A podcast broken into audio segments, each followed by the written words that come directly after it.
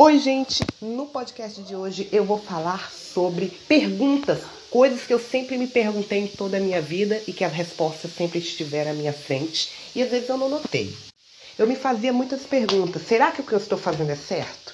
Será que o que eu estou fazendo vai me agradar no futuro? Ou eu só estou fazendo isso para agradar as pessoas, para satisfazer quem quer que seja? Quando a gente faz essas perguntas, quando a gente coloca esses pontinhos de interrogação, a gente começa a refletir sobre coisas que há muito tempo ou nunca refletimos.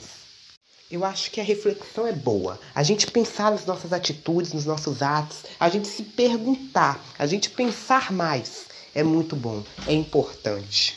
Mas será mesmo que o que eu faço é errado? Ou será mesmo que o que eu faço é certo? Isso quem vai dizer sou eu. É, de, é eu estou colocando à prova o meu caráter, quem eu sou. Eu estou colocando à prova minhas atitudes, porque as minhas atitudes vão refletir quem eu sou, vão refletir o caráter que eu tenho.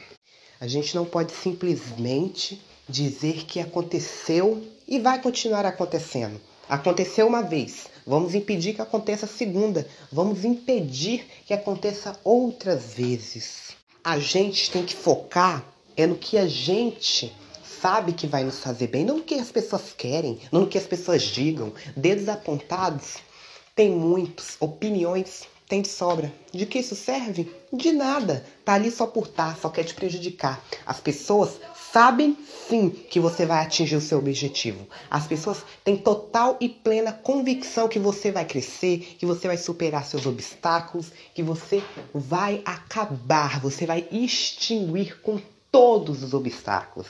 Eles sabem que você vai superar os seus medos e eles não querem que você chegue lá, porque eles sabem que você é maior que eles. Eles estão na sua vida, essas pessoas aparecem em nossas vidas para nos prejudicar, mas não conseguem. É uma tentativa frustrada.